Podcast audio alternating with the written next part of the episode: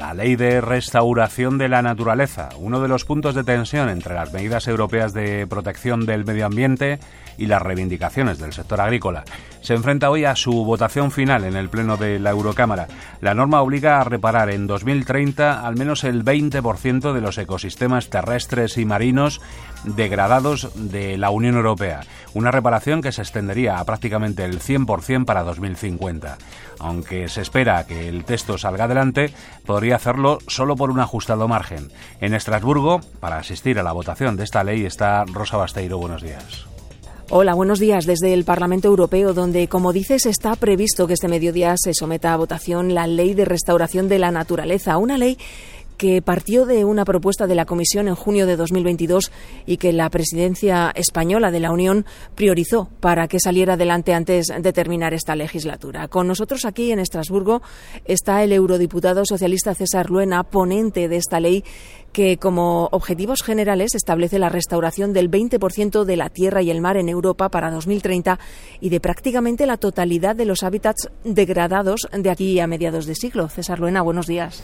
¿Qué tal? Buenos días. Bueno, ¿por qué es tan importante esta ley, este reglamento? ¿Cuál es el estado de nuestra naturaleza? Bueno, tenemos unos ecosistemas muy degradados eh, a nivel europeo. Por eso, en Monreal, en la cumbre de eh, biodiversidad, de diversidad biológica, fuimos muy activos en que eh, se impulsasen medidas de restauración, también de protección y conservación de la naturaleza a nivel mundial. Eh, y para eso nos comprometimos a dar ejemplo. Actualmente el 80% de los hábitats están en mal estado, el 10% de las especies de abejas y mariposas están nada más y nada menos que en peligro de extinción o el 70% de los suelos está en un estado según define la Comisión Europea, muy poco saludable. Por tanto, eso al final nos afecta. ¿Nos afecta cómo? Eh, la naturaleza al final es la que proporciona los alimentos, la que produce oxígeno, la que absorbe CO2 para mitigar el cambio climático, la que ofrece suelo fértil, eh, beneficios para la salud, agua dulce, y etcétera, etcétera. Para conseguir ese 20% de restauración en 2030 y ese 90% a mediados de siglo, los países tienen objetivos eh, concretos y por décadas, ¿no? Sí, efectivamente, objetivos importantes, más allá de los números. En ecosistemas urbanos, eh, lo que queremos es que para 2030 eh, se frene la pérdida neta de espacios verdes. Ojo, ojo, que la gente, por ejemplo, que nos esté escuchando de la Comunidad de Madrid o de Madrid, esto les sonará frenar la pérdida. Eh, en relación con los ríos, se incluye el objetivo de conseguir 25.000 kilómetros de ríos de curso libre de, aquí a, 2030. Eso significa demoliendo las barreras obsoletas. Polinizadores, antes hablaba del peligro de la extinción de las, del 10% de abejas. Pues se incluye la obligación de revertir la pérdida de poblaciones y también la diversidad de eh, los polinizadores. Y luego hay un tema, los ecosistemas agrícolas, que han estado en el centro de la, de la polémica, más ahora en el actual contexto de, de crisis agraria.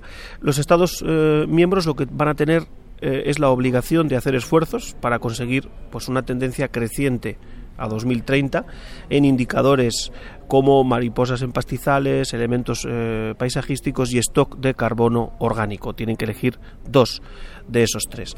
Todo rebajado, flexibilizado, equilibrado con respecto al planteamiento original tanto de la comisión como de la primera discusión, por así llamarla, la, primera vuelta de la discusión, el primer trámite en el eh, Parlamento, con lo cual mm, eh, creo que se plantean finalmente unos objetivos moderados, pero los necesarios eh, para que revertamos la pérdida, eh, como digo, eh, de, ecosistemas y de la calidad de los suelos y de los hábitats. Hasta tal punto este ha sido el, el punto más polémico, estos objetivos en el sector agrario, que se ha introducido un freno de emergencia ¿no? para casos excepcionales.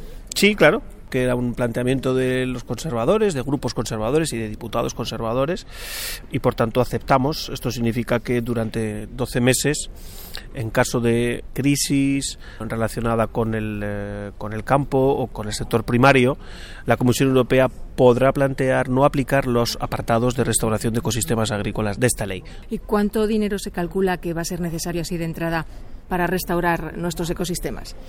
Bueno, eso lo va a decir la Comisión Europea, porque es verdad que es uno, bueno, yo creo que el gran asunto pendiente que se ha quedado en esta legislación es el de la financiación.